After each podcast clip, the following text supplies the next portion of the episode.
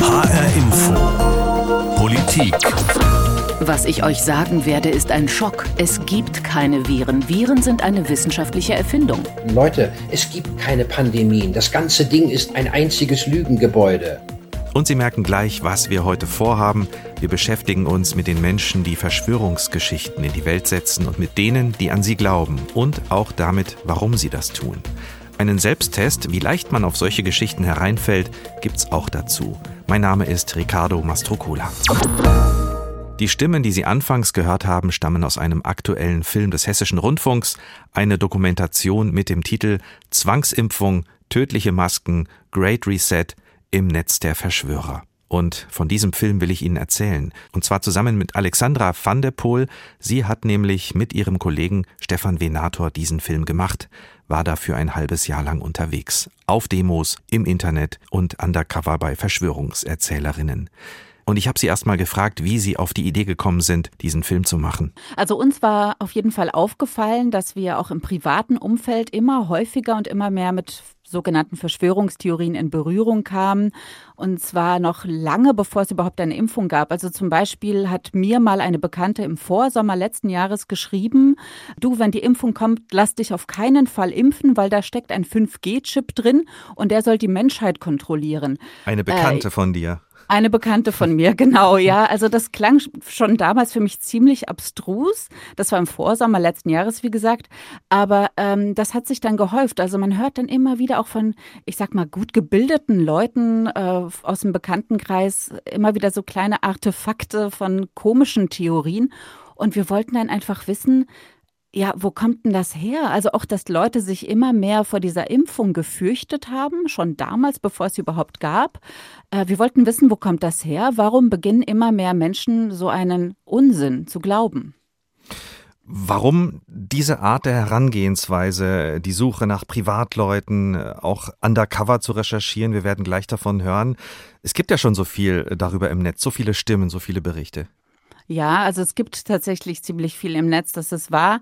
Es gibt auch ziemlich viel auf Telegram. Also gerade dort gibt es wahnsinnig viele Gruppen, die auch extrem viele wirklich falsche Informationen verbreiten. Aber das Internet ist anonym. Also wir wollten den Personen eigentlich ein Gesicht geben. Wir wollten sie selbst sehen. Wir wollten wissen, wer ist das? Wer sind diese Leute? Wie kommen sie zu diesen Überzeugungen? Also so ein bisschen graben und ja, ich sag mal wirklich ins Gesicht blicken. Mein Kollege hat dann über mehrere Wochen eine Querdenkerin, also so kann man sie nennen, weil sie auch dieser Organisation angehört, äh, begleitet. Und ich habe mich für diesen Undercover-Teil entschieden, um herauszufinden, was hinter den verschlossenen Türen verbreitet wird. Also ich habe mir da so einen impfkritischen Stammtisch herausgesucht und äh, dort habe ich erfahren, dass die Menschen wirklich Angst haben, richtig Angst vor der Impfung oder vor Impfungen und überzeugt sind, dass es einen Impfzwang geben wird. Und die tauschen sich dort dann über Dinge aus, wie zum Beispiel, wie kann man eine Impfung ausleiten? Da wird dann von grüner Heilerde gesprochen, die dann irgendwie auf die Impfstelle noch sofort im äh, Arztzimmer draufgelegt werden muss, um diesen, diese gefährlichen Stoffe herauszusaugen. Aber nicht nur Impfung war dort Thema und das war eigentlich ziemlich spannend. Es ging vor allem auch um Corona, um die Pandemie, um die Plandemie, also sprich, dass die eigentlich in Wirklichkeit geplant sei von irgendwelchen Eliten, um uns zu kontrollieren. Aber ich habe dort auch erfahren, dass es Ärzte gibt, die Atteste ausstellen, um von der Maskenpflicht zu befreien. Und so einen Arzt habe ich später auch selbst ausfindig gemacht und er hat mir so ein Attest ausgestellt und so eine Arbeit, das geht natürlich nur undercover. Das ist total interessant. Ähm, das eine, was du beschreibst, undercover, aber auch das andere, einfach mit den Menschen in Kontakt zu treten und dann auch deren Vertrauen zu gewinnen, ganz offen äh, ins Gespräch zu kommen, dann auch Interviews zu führen. Das hat vor allem unser Kollege Stefan Venator gemacht. Wie ist ihm das gelungen? Ja, also man muss schon sagen, es ist als Journalist wirklich nicht einfach mit, äh, ich sag mal, Impfgegnern oder Querdenkern in Kontakt zu treten, weil die haben oft auch eine gewisse vorgefertigte Meinung. Ich habe zum Beispiel mehrfach und auch sehr lange mit einer Mutter telefoniert, die davon überzeugt war, dass ihr Kind einen Impfschaden hatte, weil er eine lange Zeit rückwärts gekrabbelt war. Also sie war fest mhm. davon überzeugt, dass es an der Impfung lag und sie hatte überhaupt gar keinen Beweis dafür. Und wir haben ziemlich oft und auch sehr lange telefoniert. Aber als ich dann gefragt habe, ja, sollen wir uns mal treffen, sollen wir uns mal vor der Kamera unterhalten, dann sagte sie kurzerhand ab. Und so eine Erfahrung, die macht man als Journalist leider öfter. Am Telefon sind sie offen und bereit, aber wenn man mit wissenschaftlichen Argumenten kommt oder nach Beweisen fragt, der wird dann geblockt. Und deswegen habe ich mich zum Beispiel entschieden, um undercover zu arbeiten. Mein Kollege, der hatte Glück, also man kann das vielleicht wirklich auch als Glück bezeichnen, weil es hängt ein bisschen ab davon, äh, wen man gerade erwischt. Also er hat diese Marlin Singh ähm, im Internet gefunden. Sie stand im Impressum von Querdenken 69. Er hat sie angesprochen und sie hat Ja gesagt. Sie hat dann kurz vor dem Dreh dann eine Liste, ein Dokument geschickt mit einer Liste von verbotenen Formulierungen für die Berichterstattung. Also Zensur mhm. quasi. Mhm. Und da hat mein Kollege gesagt, nee, so machen wir das nicht, da machen wir nicht mit und hat ihr erklärt, dass wir uns da keine Vorgaben machen lassen und dann hat sie aber trotzdem eingewilligt. Also sie hat dann mitgemacht, mhm. eine gewisse Zeit lang zumindest. Ja, das kann natürlich auch mal so gehen. Und bevor wir äh, gleich mal reinhören in eure Reportage, würde ich gerne noch mal wissen, welchen Eindruck ihr insgesamt gewonnen habt von den Menschen, die ihr getroffen habt bei eurer Recherche. Ich weiß nicht. Also ich glaube, Irritation trifft es tatsächlich am ehesten. Da kann ich wahrscheinlich auch für meinen Kollegen Stefan Venator sprechen. Er konnte zum Beispiel sehr, sehr schwer nachvollziehen, dass eine eben vernünftige Frau, wie er sie auch nannte, die Malin Singh, so ganz logische, normale Argumente mit wirren Aussagen kombinierte. Also sie war zum Beispiel davon überzeugt, dass die Bundesrepublik oder die Bundesregierung das Virus nutze, um uns, die Bürger, zu unterdrücken. Und das, das geht auch bei Masken, bei Impfungen. Also diese, diese Meinung ist weit verbreitet. Und man fragt sich, wenn man diese Aussagen immer wieder hört, also von eigentlich, sage ich mal, ganz normalen Leuten, Krankenschwestern, Lehrern, Ärzten, Anwälten, wie kommen die da drauf? Wie kommen die da drauf zu, zu behaupten, dass Corona eine Grippe sei oder dass die Zahl der Toten ein Fake sei oder ganz krass, dass man uns mit dieser Impfung eigentlich ausrotten will? Das fällt einem schon ziemlich schwer, das nachzuvollziehen, ja. Alexandra van der Poel, die Filmemacherin über ihre TV-Dokumentation Zwangsimpfung, tödliche Masken, Great Reset im Netz der Verschwörer. Und jetzt hören wir mal rein in den Film. Wir begleiten Alexandra in ein Restaurant, wo sie sich zusammen mit ihrem Kollegen eine andere Identität zulegen musste, um bei einem Treffen von Impfkritikern dabei zu sein. Wir erfahren außerdem, wie sie sich selbst getestet hat an Verschwörungsgeschichten bzw. sich solchen Mythen ausgesetzt hat und vorher hören wir nochmal von der eben angesprochenen Querdenkerin Marlene Singh und was sie zum Beispiel bei einer Rede auf einer Demo gesagt hat. Wir wollen eine Regierung, die die Finger von Ermächtigungsgesetzen und Notstandsparlamenten lässt. Als hätte uns die Geschichte nicht eines Besseren belehrt. Wir wollen Medien, die nicht den Interessen ihrer Geldgeber folgen, sondern eine wahrheitsgemäße Berichterstattung abliefern. Notstandsgesetze, korrupte Medien, wie kommt sie darauf, will ich wissen.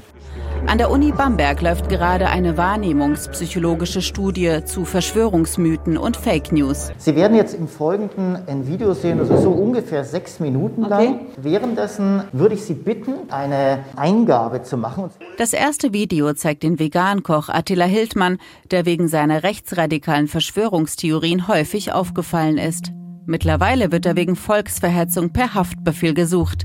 Sie werden jetzt ihre Militärdiktatur errichten. Sie haben seit acht Monaten immer weiter aufgedreht, sodass sie jetzt sogar den Menschen das freie Atmen am öffentlichen Platz verbieten. Also für mich ist er sehr unglaubwürdig, muss ich sagen. Dennoch, bei einer Geschichte höre ich ihm genauer zu, als er von einem Skiurlaub in Davos während des Weltwirtschaftsgipfels erzählt. Und am nächsten Tag ist mein Vater gestorben an einem Herzinfarkt nach dem Skifahren.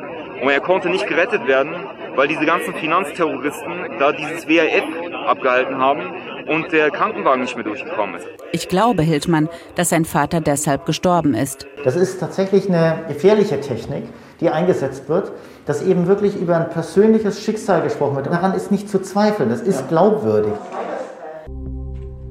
In diesem Umfeld sind Verschwörungsthesen schon länger verbreitet. Jetzt sind die sozialen Netze voll davon. Es wird vor angeblichen Risiken der Impfung gegen Covid-19 gewarnt, lange bevor es sie überhaupt gab. Doch nicht nur im Netz, auch ganz real werden diese Thesen an Stammtischen verbreitet. Um zu erfahren, wer auf solche Treffen geht, melde ich mich für einen Impfkritiker-Stammtisch an unter falscher Identität. Am Tisch sitzen 20 Leute. So viele hatten wir nicht erwartet. Die Organisatorin heißt Jamila P. warnt vor den angeblichen Impfgefahren und empfiehlt, sich falsche Atteste ausstellen zu lassen. Ihr müsst euren Arzt verpflichten zu unterschreiben, was wir herausgefunden haben, nämlich, dass in der Impfung gefährliche Stoffe sind, Quecksilber, Aluminium, darüber hinaus dann noch die Nanopartikel mit 5G. Die Gäste nicken und machen sich noch Notizen.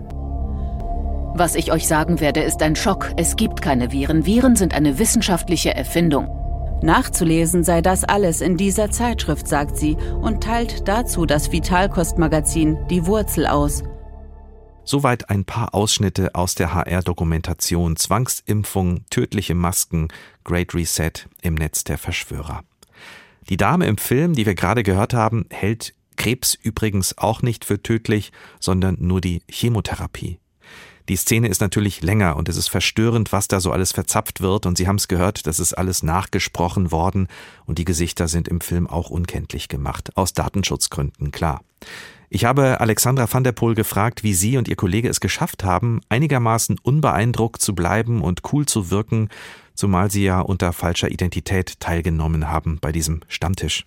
Ein bisschen Übung muss man schon haben, aber das Wichtigste ist tatsächlich, dass man sich ziemlich gut fokussiert. Also ich habe einen Kollegen, mit dem habe ich sowas öfter schon gemacht. Wir vertrauen uns gegenseitig und gemeinsam legen wir uns eine gut durchdachte, streng detaillierte Identität ein. Ich will da nicht zu sehr ins Detail geben, nicht zu viel von meinen Techniken verraten, aber man kann schon so viel sagen. Wir üben dann so lange, bis alles wirklich sitzt.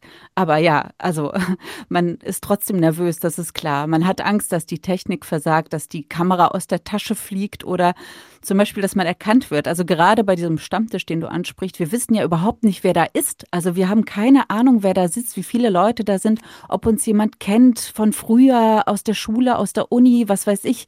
Oder vielleicht, dass einem jemand mal im Fernsehen gesehen hat. Ja, das ist, ähm, ja, das ist nicht so einfach. Und seid ihr dann in die Bedrängnis gekommen, irgendwas aus eurer falschen Identität erzählen zu müssen, damit es glaubhafter ist? Ja, auf jeden Fall. Also es gab gerade beim Stammtisch, das war ja in einem Restaurant, man saß da irgendwie locker gemütlich zusammen. Ähm, es wurde Essen gebracht und beim, beim Essen hat man sich so ein bisschen unterhalten über die Kinder, über die Kinderärzte, äh, wo man wohnt, zu welchem Arzt man geht. Ja, also doch, das ist passiert. Also was vielleicht ganz gut funktioniert, ist, wenn man viele Gegenfragen stellt. Das ist dann die Technik, um von sich abzulenken. Es ist eine Technik. Aber mehr verraten wir nicht. Du willst ja Mehr will ich nicht verraten, nein, genau. Wir haben in dem Ausschnitt auch von dem Selbsttest gehört, Alexandra, an der Uni Bamberg. Da habt ihr selbst mal ausprobiert, wie Verschwörungsgeschichten funktionieren an euch selbst. Was hast du da gelernt? Da ging es vor allem um die Frage, warum bestimmte Theorien glaubhaft oder was macht bestimmte Theorien glaubhaft und was wir da gelernt haben, ist, dass es besonders dann, ähm, dass man besonders dann den Theorien glaubt, wenn sie persönliche Geschichten sind, wenn sie von einer Autorität erzählt werden. Also es gibt ja diesen Bodo Schiffmann, der ist Arzt und der hat ja seine, seine regelmäßigen Videos, wo er ganz viele Sachen erzählt, wie zum Beispiel, dass Kinder an, vom Tragen von Masken gestorben sind. Ja? Der erzählt das, als hätte er diese Information aus erster Hand. Er erzählt das ein Bekannter von ihm oder ein Patient von ihm. Und der kam und rief ihn an. Oder ein Kind von einem Vater, den er kennt, ist äh, beim Turnunterricht umgekippt durch das Tragen einer Maske dem glaubt man, ja. Mhm. Und das hat auch bei mir gezogen tatsächlich, also in einem ganz bestimmten Fall, ja, wenn es eben von der Autorität erzählt wird, wenn es zum Beispiel einen persönlich ähm, erreicht, weil man vielleicht eine ähnliche Erfahrung schon gemacht hat, dann äh, fängt man an, das zu glauben. Und dann weiß man später auch gar nicht mehr, das prägt sich im Gehirn ein und später weiß man gar nicht mehr, wo hat man das eigentlich her. Äh, man hat es aber gehört und je öfter man es gehört hat, ja, dann umso mehr sitzt das dann im Kopf. Also, wenn es einen emotional berührt, was da erzählt wird, dann ist es leichter, überzeugt zu werden. So ist es. Kommen wir nochmal weg von den konkreten Szenen. Ihr hattet vor der Recherche viele Fragen, mit denen ihr dann an die Arbeit gegangen seid. Welche sind denn nach der Fertigstellung des Films jetzt für dich wirklich beantwortet? Es sind weiterhin viele Fragen offen, das schon mal vorweg, aber wirklich beantwortet ist für mich, dass man, dass tatsächlich jeder irgendwie in Verschwörungstheorien in die Falle tappen kann. Es hängt natürlich davon ab, wie viel Zeitungen man liest oder wie viele wissenschaftliche Quellen man auch checkt. Aber es sind nicht, was viele vielleicht denken, es sind nicht irgendwie besonders naive Typen, die auf Verschwörungstheorien reinfallen. Es kommt viel darauf an, was hört man denn im Umfeld? Mit wem hat man es so zu tun? Wo, wo hält man sich im Internet auf? Also wenn man von Bekannten, von Freunden immer wieder etwas Bestimmtes erzählt bekommt, das glaubt man ja auch. Also man glaubt ja nicht, dass sie einen belügen wollen oder dass sie einem Unsinn erzählen. Oder wenn der Friseur oder die Kosmetikerin irgendwas erzählt über die, dass man von der Impfung äh, nicht mehr schwanger werden kann, das glaubt man ja zuerst mal, ja. Und nicht jeder hat die Möglichkeit, um das ständig zu überprüfen. Und es gibt wirklich eine unglaublich große Flut an Desinformation. Und da ist wirklich nicht jeder in der Lage, um das alles äh, immer gegenzuchecken. Was treibt die Leute an, diese Theorien zu verbreiten, beziehungsweise was bringt die Leute dazu, dann diese Theorien auch oder diese Geschichten zu glauben? Ja, das ist wirklich eine gute Frage. Also ich denke, es hat was damit zu tun, dass dieses Virus etwas ist, was wir nicht sehen, nicht greifen können. Wir können es nicht riechen und wir können es nicht mit unseren persönlichen Mitteln bekämpfen. Einen personalisierten Sündenbock, also zum Beispiel Bill Gates oder Angela Merkel, da kann man was dagegen tun. Das hat ein Gesicht, da kann man sich dagegen auflehnen, da kann man demonstrieren.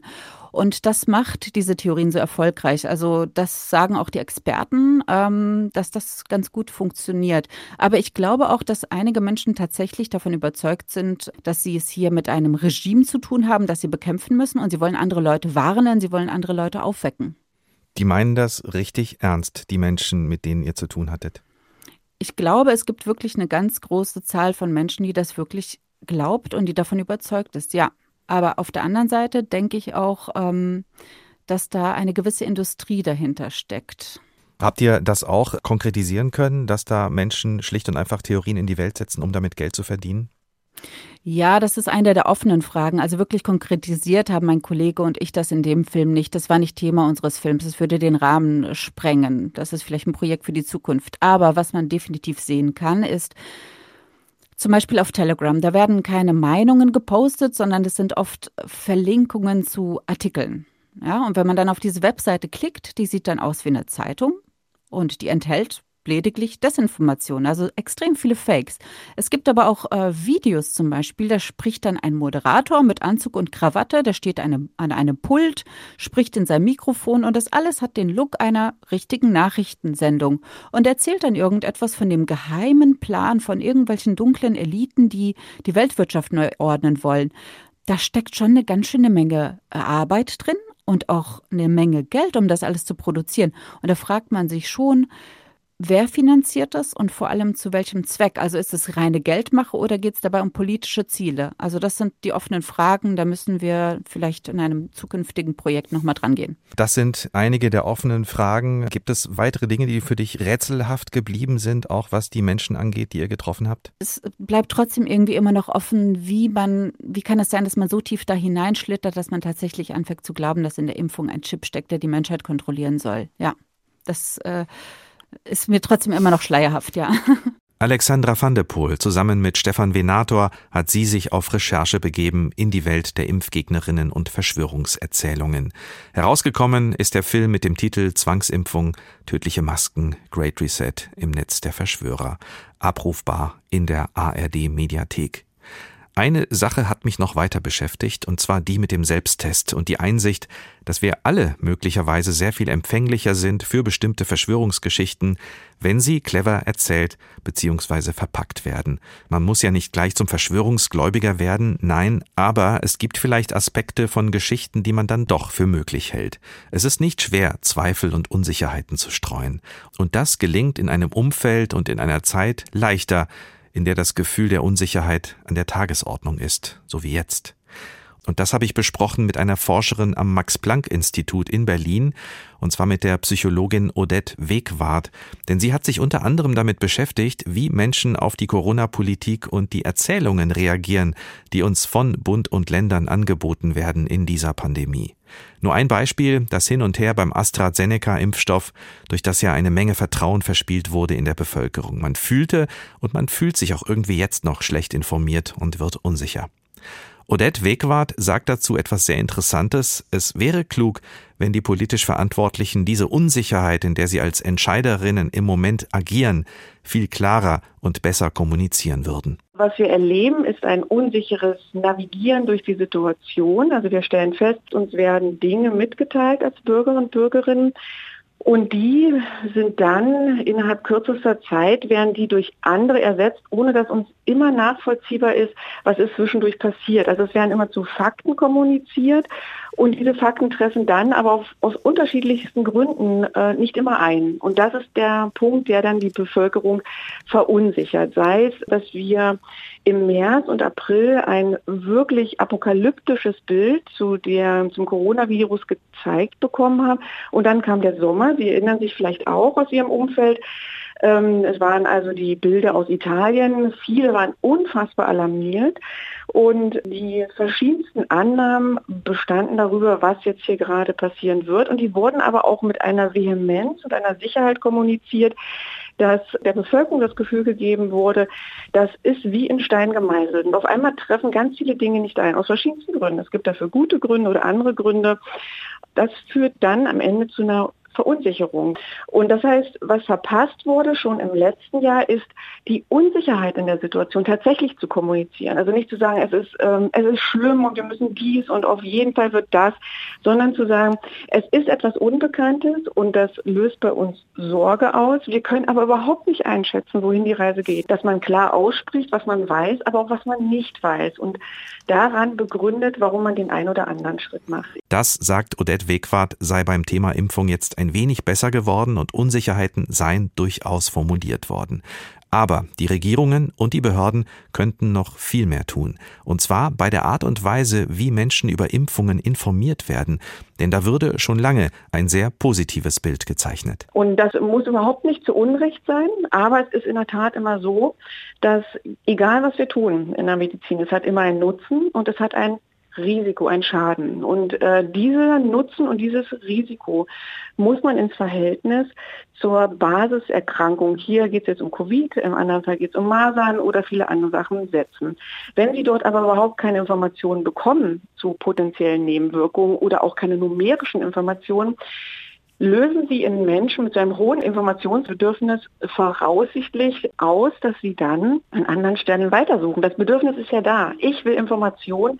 Ich finde die Information nicht in einer befriedigenden Art und Weise auf seriösen Seite. Und wenn man so eine Information eben nicht findet, aber ein Bedürfnis danach hat, dann hat man irgendwann das Gefühl, bei den Behörden kriege ich immer nur so eine rosa gefärbte Sichtweise. Irgendwas stimmt da dran. Das macht mich also skeptisch und führt mich dann vielleicht genau zu so einem Portalen, auf denen ich mich noch nie umgetrieben habe. Ich habe das, also insofern weiß ich gar nicht so recht, was da steht. Ich befürchte nichts Gutes. Der bessere Weg sei schlicht und einfach, alle Informationen klar und deutlich auf den Tisch legen, beziehungsweise der Öffentlichkeit zur Verfügung stellen, denn Informationen zu verstecken oder sie gar nicht erst anzubieten, weil man negative Reaktionen befürchtet, das sei der falsche Weg, sagt Odette Wegwart, auch und gerade jetzt beim Thema Impfungen. Man sollte mehr Mut dazu haben, die beiden Seiten einer Medaille aufzuzeigen und mehr Mut haben, ganz klar zu benennen, das wissen wir und das wissen wir eben leider nicht. Und aufgrund dieser Unwissenheit entscheiden wir uns für die und die Schritte erstmal. Und das könnte unter Umständen dann auch zu mehr Akzeptanz führen, so zumindest unsere aktuellen Daten zu den Informationsbedürfnissen in der Covid-Pandemie mehr Vertrauen in die Menschen setzen. Mehr Vertrauen, mehr auf mündige Bürger setzen, ja, die äh, Bürger einfach auch ernst nehmen und wie Erwachsene behandeln. Odette Wegwart, Psychologin beim Max-Planck-Institut für Bildungsforschung in Berlin. Sie sagt, die Politik dürfe in unsicheren Zeiten nicht so tun, als wisse sie immer, wo es lang geht, sondern Unsicherheiten klarer kommunizieren. Das wird die Zahl der Verschwörungsgeschichten zwar nicht unbedingt verringern und auch nicht verhindern, dass Menschen auf die Straße gehen, um gegen die Corona-Politik zu protestieren, aber es könnte vielleicht helfen, dass Menschen wieder etwas Vertrauen gewinnen in politische Entscheidungen in dieser Pandemie. Das war die Sendung HR Info Politik mit einem Blick in die Welt der Impfkritiker und Impfgegnerinnen und Verschwörungsgeschichten. Die Sendung gibt's wie immer auf hrinforadio.de in der ARD Audiothek oder wo immer Sie Ihre Lieblingssendungen hören.